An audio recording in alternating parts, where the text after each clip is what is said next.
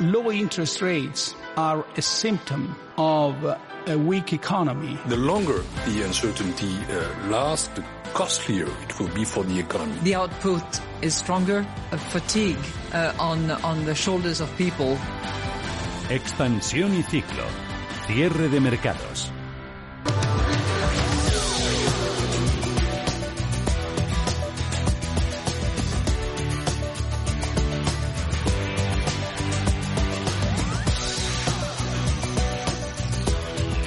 El Congreso ha aprobado el documento de medidas económicas de la Comisión de Reconstrucción, pero ha rechazado las de política social para paliar la crisis del coronavirus. El PP, Vox, Ciudadanos, PNV, Jumpercats se han opuesto a estas medidas por incluir solo ayudas para la escuela pública y no para los colegios concertados. También han votado en contra Esquerra y Bildu. El Gobierno sí ha logrado sacar adelante los otros tres eh, paquetes de conclusiones elaborado por esta comisión que durante dos meses ha recabado la opinión de 150 expertos y más de 600 aportaciones de la sociedad civil. Se trata de tres áreas relativas a medidas económicas, sanitarias y europeas. Para la reactivación económica, la Comisión había aprobado más de 140 propuestas de resolución que se articulan en torno a 10 bloques. Modelo productivo, especial atención a la industria, sector primario y otros sectores estratégicos, economía social y pymes, impulso a la transición ecológica, sistema laboral, transformación digital, la vertebración territorial y el reto demográfico. También se incluye la política fiscal y la eficiencia del gasto público, la inversión en I de más el sistema financiero, impulso de política comercial, apoyo a la automoción, relanzamiento del turismo y reactivación de la hostelería. Todas propuestas que se financiarán en parte con el dinero que reciba España del Fondo de Recuperación Europeo que acordaron ayer los jefes de Estado y de Gobierno de la Unión y que Sánchez ha defendido hoy en el Congreso, pero al que el líder del PP, Pablo Casado, ha criticado por ser un convidado de piedra en las negociaciones de esa cumbre.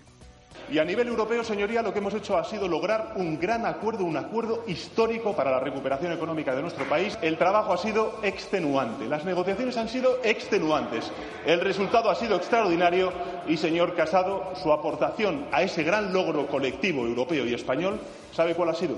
Inexistente. Y curiosamente, mientras usted ha sido el convidado de piedra en una negociación en la que ha tenido el curioso método de la escucha pasiva, mientras tres mujeres del Partido Popular defendían los intereses de España, von der Leyen, y Merkel en Bruselas y Lagarde desde Frankfurt. Ayer vimos, señoría, que está Adenauer, está Monet, está Schuman y desde ayer Pablo Casado como padre de la Unión Europea. Los líderes eh, de los 27 países de la Unión eh, llegaban finalmente a un acuerdo unánime en la cumbre de Bruselas de julio sobre ese fondo de recuperación de 750.000 millones eh, de euros divididos en subvenciones por valor de 390.000 millones y préstamos a bajo interés por valor de 360.000 millones. España, no sin condiciones, será el segundo país más beneficiado del fondo tras Italia, con 140.000 millones, 72.700 millones en ayudas directas. Hablamos con Alfredo Aragüetes, profesor de Economía de Comillas ICAE. Muy buenas tardes. ¿Qué tal? Buenas tardes. Bueno, el Fondo Europeo contra la pandemia todavía tiene que ser aprobado por el Parlamento de Estrasburgo. ¿A qué retos políticos y legislativos se enfrenta? Bueno, en realidad hay ahora toda una cadena de, aprobaciones que, como muy bien ha dicho usted, empiezan por el Parlamento Europeo eh, y luego terminará en la ratificación de los parlamentos nacionales y luego ya empezará la tarea. Yo creo que esa, todas esas ratificaciones, bueno, en el Parlamento Europeo puede haber algún, algún no algún problema, sino alguna algún apercibimiento o alguna manifestación de que quizá que el, fondo les hubiera gustado que fuese más amplio o que tuviera otras características, pero yo creo que una vez pasados los, todos los aspectos institucionales, que yo creo que será razonable que, que lo pasen, empezarán los verdaderos desafíos, ¿no? Y es la capacidad de los países de poder elaborar las, los proyectos que precisamente eh, puedan desarrollarse a partir de, de, esa financiación que, se va a poner a disposición de los países, entre ellos España. ¿Qué lectura hace entre líneas? ¿Cuál es la letra pequeña del acuerdo? Bueno, la letra pequeña del acuerdo es que eh, tenemos que ser una sociedad suficientemente ágil como para poder presentar los proyectos que, que, se espera que hagamos para dos cosas. Para tratar de compensar eh, el daño causado por la pandemia a sectores productivos importantes, insisto lo de la, palabra, la categoría sectores productivos importantes, eh, es decir, ya existen y luego tenemos capacidad para presentar proyectos y desarrollar proyectos para crear nuevo tejido productivo en muchos de los sectores que usted ha mencionado, particularmente en energías renovables y en, y en, y en la transformación digital, que es una que es una necesidad que hemos visto por la pandemia más rápidamente, pero que ya venía siendo algo que realmente está diferenciando a las sociedades más modernas de las sociedades que se van quedando con un perfil productivo más tradicional. ¿Esto significa que la economía española va a estar intervenida a partir de ahora? ¿Qué valoración hace de la condicionalidad del acuerdo? Bueno, yo creo que le podemos poner eh, le, podemos poner el, calificativo que, cada uno quiera, tanto en términos analíticos como en términos políticos.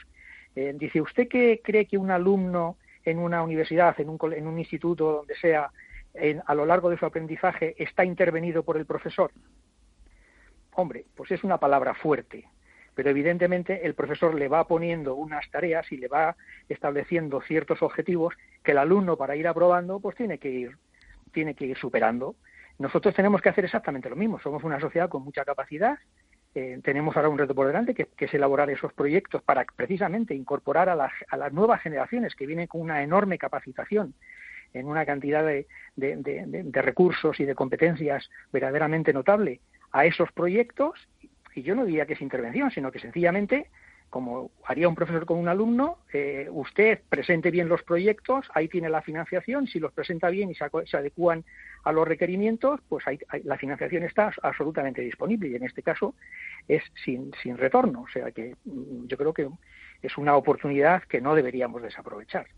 Entonces, ¿cuáles son las asignaturas eh, pendientes eh, de ese alumno? Bueno, las asignaturas pendientes no, es decir, es un proceso de, de en este caso, de igual que un alumno va desarrollando sus capacidades, que eso es la educación, no es lo que, lo que se le va a exigir, en este caso a la sociedad española, es, mire, usted va a tener fondos para restablecer la fortaleza económica de sectores tradicionales que son absolutamente fundamentales para que la sociedad española tenga capacidad de crecer, tener renta, tener empleo, etcétera, etcétera, gran parte de los cuales, para no repetirme, los ha mencionado usted perfectamente en la lista, turismo, el sector eh, del automovilístico, etcétera, etcétera, y luego se abren grandes oportunidades para algo que realmente es absolutamente fundamental, que es el nuevo reto tecnológico en términos de energía y, la digitalización, que como digo, mm, se está, bueno, ya, lo sabíamos, pero se ha puesto de manifiesto que, que, es lo que realmente está, que está contribuyendo a transformar las sociedades. Y por digitalización lo tenemos y lo tenemos todos claro, porque lo vemos todos los días en, todos los estudios, en medios de comunicación, etcétera, etcétera, o en el conflicto internacional, con el 5G, el Internet de las Cosas, eh, la inteligencia artificial, las, el, Big Data, etcétera, etcétera. Es decir, ¿qué tenemos que hacer? Incorporar a los nuevos sectores eh, de la sociedad española, a, la gran parte de los jóvenes, etcétera, etcétera, a todas estas actividades, a todas estas actividades que además son transformadoras del tejido productivo tradicional. Me da igual que estemos hablando de agricultura o de servicios. Todos los, todos los, todos los, sectores productivos están en este momento o van a estar, bueno, ya, ya están sometidos a la presión de esa transformación digital.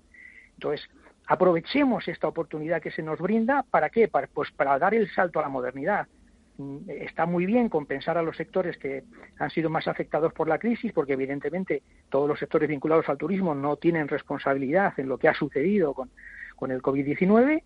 Esos sectores hay que fortalecerlos para que puedan subsistir, renovarse, modernizarse y estar en condiciones de poder ser muy atractivos en términos internacionales, que ya lo somos, pero todavía más. Pero tenemos la oportunidad de apostar por el futuro. Eh, eh, ¿Quién está apostando por ese, por ese futuro? Lo vemos permanentemente. Ahí están los, eh, las empresas americanas, las, todas las empresas chinas. En eso Europa hay algunas empresas y algunos países que sí que son eh, están acompañando todo ese proceso, pero hay otros países que vamos un poquito más más atrás, ¿no? Pues yo creo que este es un gran momento para aprovechar esa oportunidad. Entonces, como usted ha dicho, ¿qué se le pide al alumno? Pues se le pide al alumno, mire, tenemos estas oportunidades. Usted ha ido construyendo en términos de formación todo este bagaje. Vamos a construir con ayuda del profesor y con ayuda de los alumnos en un trabajo que es un trabajo colectivo, proyectos que nos ayuden a modernizar nuestra estructura productiva. Sí, pero también este alumno em, em, arrastra la dualidad del mercado laboral que siempre ha criticado mucho Bruselas y también un sistema público de pensiones eh, muy rígido. ¿Cree que estos, estos dos campos muy sensibles eh, en España tendrán que reformarse finalmente? Yo creo que sí, absolutamente. Es decir, tenemos que ir a, a, un desarrollo institucional, tanto en el mercado de trabajo como en el sistema de pensiones, eh, que, que sea lo suficientemente flexible como para eh, adecuarse a los tiempos que se necesitan. Es decir, si nosotros somos percibidos, no ya no digo para el capital extranjero, como, sino para nuestros propios empresarios, como que tenemos un, un, mercado laboral que no es suficientemente flexible como para poder eh, ser atractivo para invertir, etcétera, etcétera, pues algo estamos haciendo mal. Si cargamos a las cuentas públicas con un sistema de pensiones que no es sostenible a medio y largo plazo, pues seguimos haciendo las cosas mal. Luego, estas dos recomendaciones que forman parte de una lista muy amplia de recomendaciones que nos han hecho desde Bruselas, pues, pues tenemos que atender perfectamente a, no tener miedo de abordar una reforma del mercado de trabajo que, desde mi punto de vista, modesto punto de vista, pues no soy un experto en mercado de trabajo, eh, no pasa por la derogación que formulan algunos partidos de, la reforma laboral eh, eh, vigente, ¿no? de la reforma laboral del presidente Rajoy, sino que pasa por pensar, bueno, qué mercado de trabajo podemos construir con seguridad para los trabajadores y con flexibilidad para que podamos, para que la sociedad española se modernice y podamos acometer esos proyectos de futuro, porque no podemos estar siempre pensando en, un mercado de trabajo muy rígido que condiciona absolutamente la contratación por parte de las empresas españolas o extranjeras. Si eso lo hacemos así, estamos condenando al país a no tener los miembros suficientes para generar renta. Eh, el capitalismo puede ser un sistema económico que tiene problemas para redistribuir, pero hay una cosa que es absolutamente fundamental, y es que es un sistema que es clave para la generación de renta. Si nosotros no somos capaces de ver que es importante generar para poder distribuir, bueno, pues distribuir sin generación tiene las, las patas muy cortas. No existe, no, yo no conozco en el mundo un sistema que redistribuya, redistribuya, redistribuya y no genere. Al final, redistribuyes pobreza. Mm. Eh, para financiar el Fondo de Recuperación Europeo eh, habrá que acudir a los mercados de deuda. ¿Representa el acuerdo alcanzado ayer abrir la puerta a la mutualización de la deuda en Europa? Pues en parte sí y en parte no, porque esto es, como dicen, one shot, ¿no? Un, como por una sola vez. En realmente es una es una mutualización eh, temporal. Puede, claro, exactamente. Es, yo diría que utilizaría, la palabra ocasional. Es decir, es, se, se crea el mecanismo en función de que ocasionalmente, por un evento absolutamente excepcional, se ha recibido un shock las economías o muchas economías en Europa y algunas más, como España o Italia, han recibido shocks muy importantes y lo, yo, yo, valoro políticamente realmente lo que se ha dicho, ¿no? que Europa muestra eh, frente a la crisis del 2008 una cara solidaria, es decir, hay países muy afectados, no, hay que ocultar porque es la realidad, de los países más beneficiados sobre estas ayudas van a ser España e Italia, el, resto a menor escala, pero los más beneficiados van a ser España e Italia, si es que ya sabemos hacer bien las cosas. Eh, luego, eh, ese beneficio se financia de una manera que es ocasional. Esto no es recurrente. Los mercados celebran, yo creo, no soy un experto en mercados financieros, pero los mercados celebran la, eh, habilidad y la oportunidad y, el, haber sabido manejar esta situación con esa perspectiva. Yo creo que eso es lo que han valorado muy positivamente en términos internacionales, es decir, la apuesta europea por saber interpretar un momento y actuar rápido. Mm. Pero no creo que nadie esté pensando que esto es el comienzo, yo lo que llaman del, momento Hamilton, ¿no? Donde vamos a crear ya una deuda a partir de ahora, pues distintos momentos de, mutualización de deuda para, para siempre.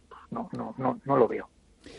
Lo dejamos aquí, Alfredo Aragüetes, profesor de Economía de Comillas y CAE. Muchísimas gracias por atendernos.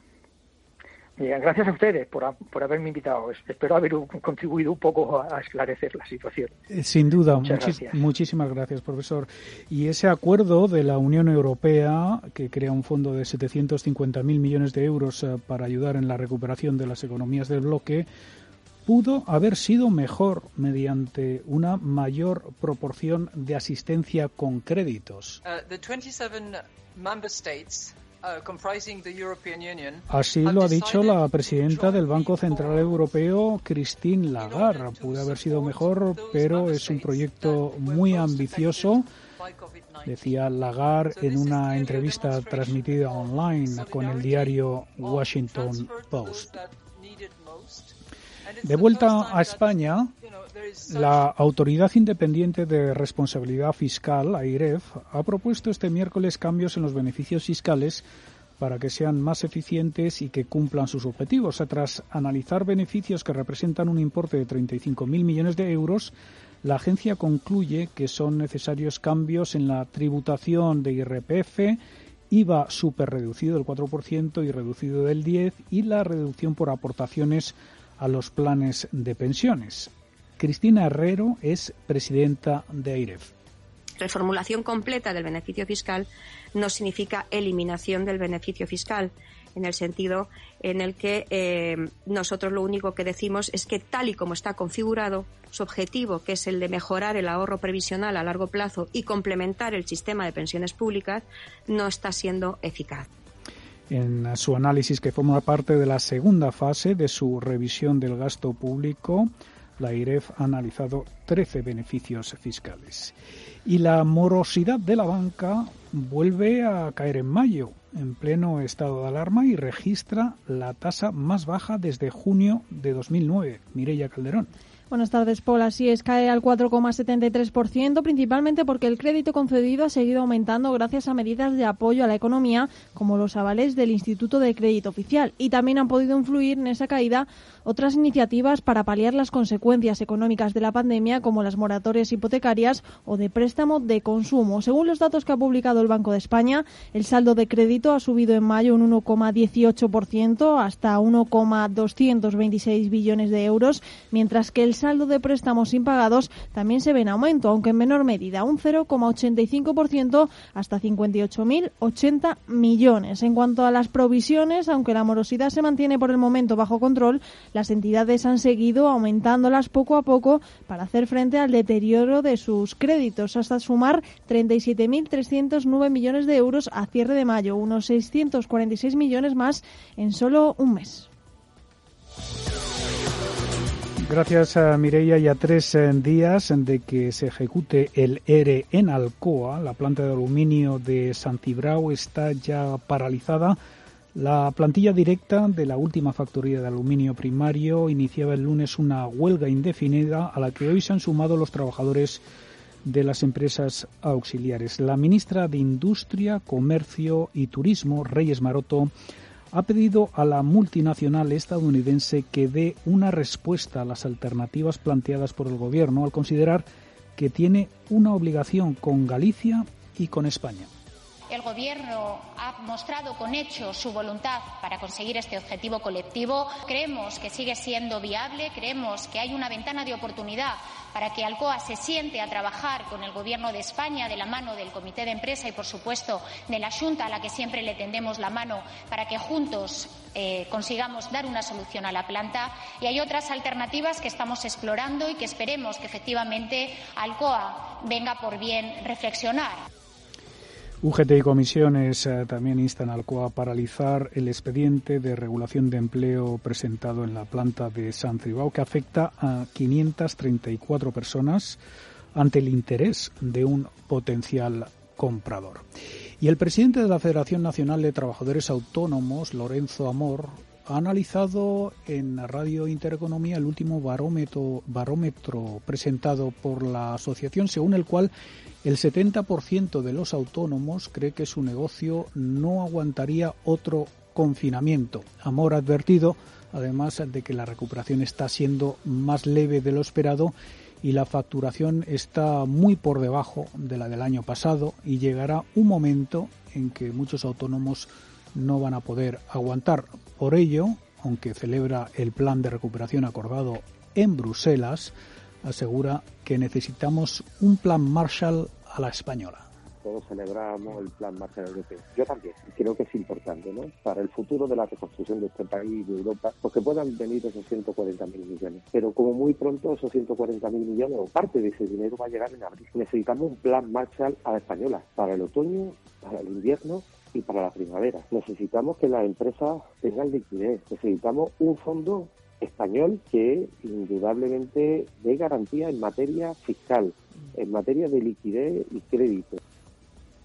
Pues con estas declaraciones del eh, presidente de ATA, Lorenzo Amor, cerramos nuestro espacio Expansión y Ciclo.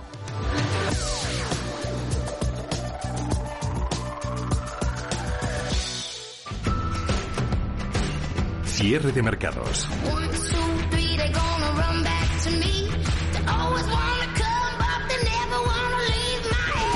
Los mejores expertos, la más completa información financiera. El espacio de bolsa y mucho más. El paraíso financiero. Y todos esos son temas que debatiremos a continuación en la tertulia económica de esta tarde de miércoles. En cierre de mercados van a estar con nosotros Carlos Mayo, José Ignacio Gutiérrez y Sebastián Reina. Ya justo antes del cierre de los mercados europeos examinaremos valores de la bolsa española, también europea con Mirabó, con Ignacio Méndez y tendremos consultorio de fondos a partir de las seis y cuarto de la tarde. Va a estar con nosotros Mar Barrero directora de análisis de Arquía Profin Banca Privada. 91 533 18 51 o 609 22 47 16 para las notas de voz y WhatsApp. El suelo se mueve bajo nuestros pies y parece que no hay otra salida. De lunes a jueves, consultorio de bolsa y fondos de inversión en cierre de mercados. Con Fernando La Tienda, Radio Intereconomía. ¿Quieres dar un nuevo impulso a tu actividad empresarial, nuevas tecnologías, management, digitalización? Las empresas deben afrontar un presente lleno de retos para lograr un futuro de éxito. ICA de ICAI de la Universidad Pontificia Comillas te ofrecen el DBA in Management and Technology, un innovador programa de doctorado executive para directivos con más de 20 años de experiencia profesional. Si quieres liderar las nuevas tendencias en management y aprovechar la capacidad de disrupción de la tecnología, infórmate en comillas.edu y conviértete en Doctor of Business Administration. Bontobel Asset Management. Calidad suiza con el objetivo de obtener rendimientos superiores a largo plazo.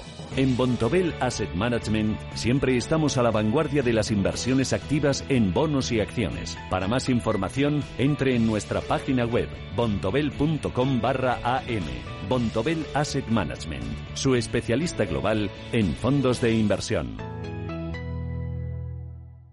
En 1954 nací yo, mi menda, Antonio Resines. Desde entonces han cambiado muchas cosas. A mí que todo cambie me parece muy bien, pero que las cosas importantes no me las toquen. Sí, sí, sí, que no me las toquen. 1954 del Pozo. Que lo bueno nunca cambie. Hasta luego. ¿Necesita a alguien que le ayude a seleccionar los fondos adecuados de acuerdo al momento en el que se encuentra el mercado? ¿Se siente desbordado ante la abrumadora oferta de fondos de inversión? ¿No sabe cómo gestionar la gran cantidad de información financiera disponible? Los analistas de Arquia Profim Banca Privada le ayudarán a ordenar la información para escoger los mejores fondos en cada momento, porque nuestro mejor activo es la confianza de nuestros clientes. Arquia Profim Banca Privada.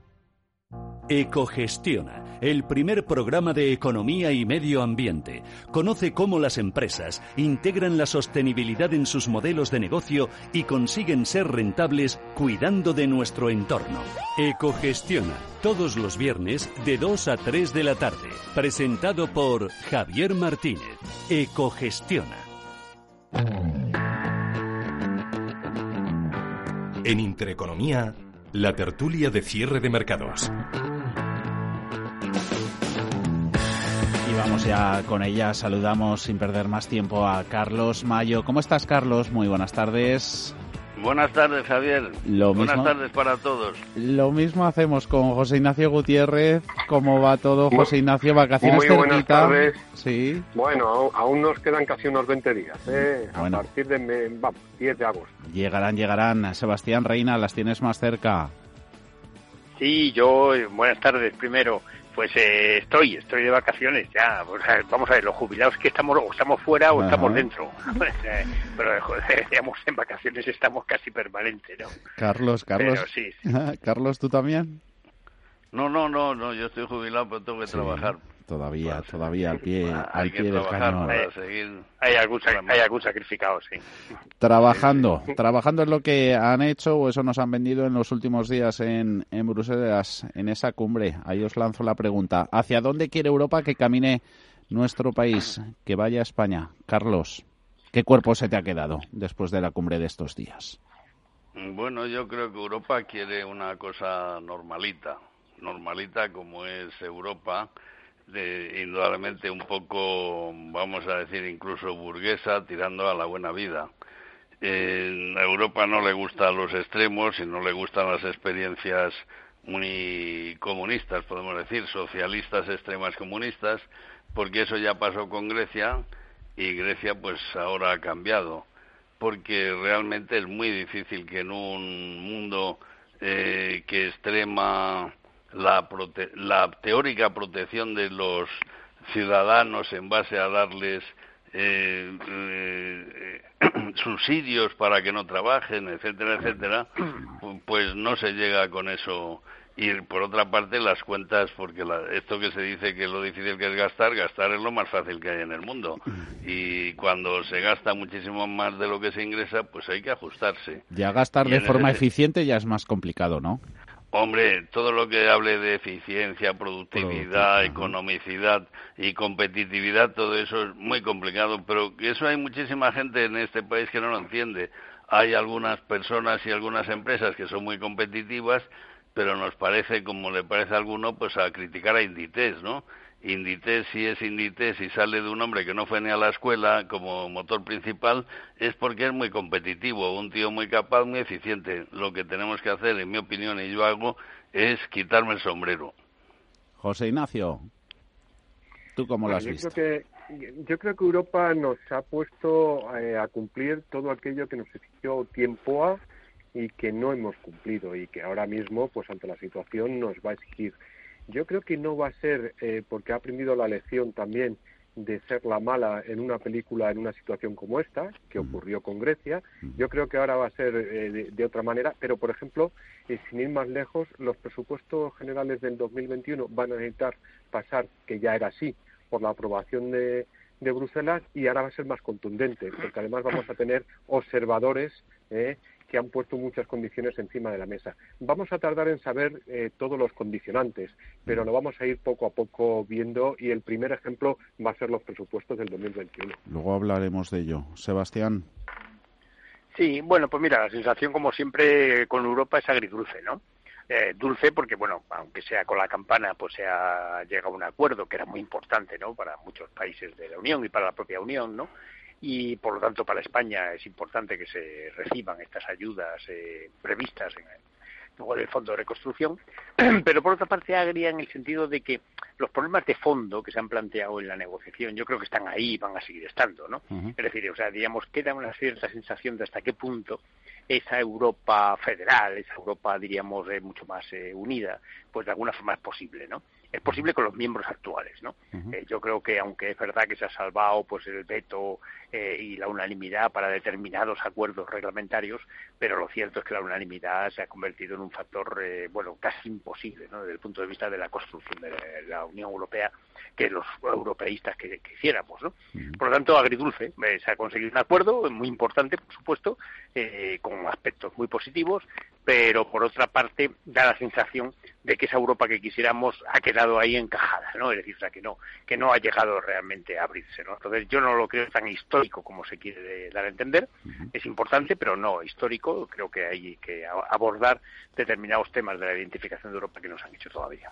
Ha hablado antes la presidenta del BCE, Christine Lagarde, ha dicho que la recuperación económica sigue siendo incierta, desigual sobre este acuerdo del programa de reconstrucción, ver razonable esa mezcla de subvenciones y préstamos, pero que el equilibrio podría haber sido mejor. No obstante, lo ha calificado de ambicioso. Capítulo del gasto. Luego hablamos un poquito de los ingresos, de la mutualización de la deuda. Carlos, que hablabas al principio de lo complicado que es gas, lo fácil que es gastar en general lo difícil que es, complicado, gastarlo de forma eficiente y productiva. ¿En qué debe emplear el dinero europeo Sánchez? Bueno, mira, el asunto es eh, muy complicado porque en realidad nadie cuenta toda la historia más o menos esquemáticamente como es, ¿no? En el esqueleto del asunto, porque en las subvenciones nunca nadie dice todo lo que España también tiene que aportar en este plan porque somos un miembro que aportamos, como es lógico. Entonces vamos a, yo entiendo en lo que he oído que las subvenciones netas que van a quedar para España son del orden de 57.000, 58.000 millones. ¿eh? Y entonces, pues no hay nada más que ver que viene hoy en todos los periódicos que Cataluña ya pide 31.000. O sea que vamos, eso está gastado, pero más que unos caramelos tirados a la puerta de un colegio. Y va a haber una lucha de, gasto y una lucha, una lucha de lobos, como es la vida misma, la vida social y la vida si no eh, se dirige bien y no se gobierna bien un país. Porque si Cataluña pide 31.000 de 58.000, pues fíjate lo que queda para los demás realmente el COVID de este ha venido, no tiene la culpa nadie, afortunadamente en eso estamos todos de acuerdo, pero realmente se ha cargado en una de las patas más gordas que teníamos del turismo aquí, que por lo que se ve y por los rebrotes, pues se ve que va a ser muy difícil que renazca o que rebrote el turismo y este año yo lo veo bastante perdido. Tenemos también las otras actividades en general y la bajada del Producto Interior Bruto que probablemente sea y yo lo dije el primer día que eh, cuando estaba Fernando que se iba a ir al 15 no creo que sea menos del 15% del año pasado ¿eh? y entonces eh, pues realmente creo que hay que también cuando no hay equilibrio entre los participantes ya sea Europa o ya sea España pues también realmente lo que se crea es un roce social que da mucha ineficacia. José Ignacio yo veo que realmente va a ser difícil con este gobierno controlar el gasto, porque es que este gobierno eh, tiene como concepto básico el gasto, aunque sea gasto social, ¿no? Pero es que además aquí ahora mismo tenemos una serie de conceptos que nos lo han impuesto en el acuerdo, entre ellos uno básico que es el gasto sanitario, que podría ser considerado social, pero en este momento es una definición propia de esa aportación de, de 750.000 millones de euros y hay una partida, la más importante, destinado a ello. ¿eh? Entonces, eh, ese gasto va a estar dirigido. Eh, luego hay otra parte de ese gasto que va, va a, digamos, a relanzar eh, la, economía sostenible, la industria sostenible. Esto es un factor tremendamente importante y aquellos países que tenemos, eh, digamos, empresas públicas y sectores que mantenemos desde el concepto público, vamos a ver cómo nos afecta y España es uno de los países. ¿Ese tipo de industria ya por definición es insostenible? No es insostenible, no es insostenible porque eh, hay que tener algo muy presente. La industria pública básicamente cubre aquellos sectores que la privada eh, no ve eh, como como factible de beneficio. Entonces hay una serie de segmentos en la economía donde el Estado tiene que cubrir. Eh, ese concepto no se da tanto en otros países, como es en, los eh, países del centro de Europa o norte de Europa, eh, pero sí en los países del sur, incluso Francia, que sería el mayor ejemplo. Eh. Cuidado que, hay una economía básica, la segunda de, toda la Unión, que tiene este concepto. Pero yo creo que aquí va a haber un concepto muy importante que es esa eficiencia del gasto que va a estar supervisado y posiblemente en muchos aspectos, no en el corto, no en el corto, no en la inmediatez, ¿eh? Pero sí, este plan es de larga duración, ¿eh? sí pasado, eh, digamos, el periodo de emergencia, es decir, posiblemente pasado 18 meses, ¿eh? España sea uno de los países a los que sí se les va a obligar a recortar ciertos gastos. Sebastián. Sí, bueno, yo creo que el gasto está fijado. Es decir, o sea, ahí no cabe discusión. Eh, cuestión distinta es que después se gaste en aquello que está establecido por la Unión Europea y que se gaste bien y que sea eficaz y que tenga resultados, ¿no? Pero, pero eso lo veremos después, ¿no? Lo importante ahora es que el gasto está fijado. Es lo que se llama los objetivos del semestre europeo, ¿no? Es decir, eh, por una parte hay una parte muy importante del gasto sanitario, que es imprescindible y fundamental, que eso está ya establecido. Por otra parte, hay un gasto social que va a estar centrado fundamentalmente en, en, pagar, diríamos, la, factura del desempleo, ¿eh? ¿eh? del desempleo pasado y del desempleo futuro, ¿no? Porque ten en cuenta que los ERTE continúan y, y va a haber más desempleo posteriormente en este año 2021. El escudo. Por tanto, ahí... ¿eh? Eh, eso está ahí, es que, eso no, no hay mucha opción, ¿no? O sea, los catalanes podrán pedir lo que quieran, pero lo primero se va a dedicar a los gastos que ya están establecidos. Y después hay otros eh, conceptos de gasto más constructivos, diríamos, ¿no? Que son fundamentalmente en I+D, en tecnología, en, participación posible en empresas sostenibles o en empresas estratégicas, que eso también está más o menos fijado. Por lo tanto, yo creo que ahí el margen que tiene el, cada gobierno va a ser relativamente escaso, ¿no? Eh, lo que sí es importante es cómo ubicamos ese gasto dentro del presupuesto del país. ¿eh? Eso es, eh, ese yo creo que va a ser el gran tema a partir de ahora, ¿no? Mm. Una vez que se acabe de discutir el tema, el tema de Europa, pues va a empezar a discutirse el tema presupuesto, porque claro, este dinero hay que ubicarlo en un presupuesto nacional. ¿eh? Y entonces ahí es donde ahora veremos eh, qué defiende cada uno y por lo tanto cuál es el presupuesto imprescindible, que esta vez ya sí es imprescindible que se apruebe, ¿no? Para el año 2021. Ese es el gran tema ahora. Ah, hoy ya estaba PNV marcando territorio, avisando al presidente del gobierno de que no tendrá eh, cuentas públicas, presupuestos para el año que viene, mientras no cumpla pactos previos. Ha venido a decir que no se moleste en llamarnos para nuevos, para nuevos acuerdos. Sí, eh, bueno, yo creo que en este caso es normal que el PNV lo plantee como lo van a plantear todos, ¿no? Es decir, o sea, eh, digamos, eh, te sientas en la mesa y tú colocas tus cartas. Entonces el PNV ha colocado sus cartas. Yo creo que el PNV no, no creo que sea el, el, caballo más difícil de lidiar, ¿no? Por parte del gobierno. Estoy convencido que eso se salvará. El problema va a estar fundamentalmente en que yo creo que hace falta un presupuesto donde estén los dos grandes partidos, el PP y el PSOE. Ese es el gran problema, porque todo lo demás, mm, bueno, pues eh, es posible que la matemática parlamentaria permita aprobarlo, ¿no? En extremis, pero no es el presupuesto que haría falta en este momento, ¿no? Entonces yo creo que ahí Casado tiene que pensar que sus mujeres eh, conservadoras que dice que han aprobado este plan, pues también le van a decir, oye, ahora te toca a ti. ¿Eh? O sea, digamos, participa, participa activamente en, la decisión. No digo que acepte lo que sea que diga el gobierno, pero sí que participa activamente en la decisión. Sí, pero Sebastián, es muy difícil ver la historia. Oye, el señor presidente actual del gobierno fue el campeón del no es no. Y Rajoy con esa ironía, esa ironía que tenía, decía, oiga, y el no es no, ¿hasta dónde llega Casado, no? Y Casado ha sido el, el supercapitán del no es no en la siguiente legislatura. Ahora, pero venía, venía no, pero, pero Sánchez ahora exige sí es sí a, la oposición que ¿Eh? Hay que superar ya, hay que superarlo ya. No, no, bueno, eh, tenemos problemas mucho más serios, hombre. A mí, no, no, hombre, claro que el problema, como antes era el problema, siempre ha sido el problema muy serio, Sebastián, ¿no? No, oye, cada uno puede estar en una parte o dejar de estar, que yo no estoy en ninguna. A mí ningún partido me paga nada, ni, a mí me han echado de varios periódicos por no contar lo que eh, en ese momento se había que contar, ¿no? Pero no, que este señor fue el de no es no, entonces se pudo haber tenido esa conexión, que yo no digo que haya que hacerla, sí, pero oye, esta mañana ha empezado, eh, no sé si has oído tú en el Congreso, las sesión de Congreso esta mañana y ha pasado porque el señor Sánchez este empieza eh, eh, cómo se doblega a la gente al esclavo, ¿no? Empieza dando zurra, pa, pa, pa, pa, ustedes no han aportado nada, ustedes no han hecho nada, no, no ha echado ningún, no ha pedido ninguna mano en el sentido, oiga, vamos a colaborar todos y entonces vamos a hablar, no, no, ha empezado por decir que el PP es malísimo, lo que se ha llegado últimamente, ¿cuál es la teoría última?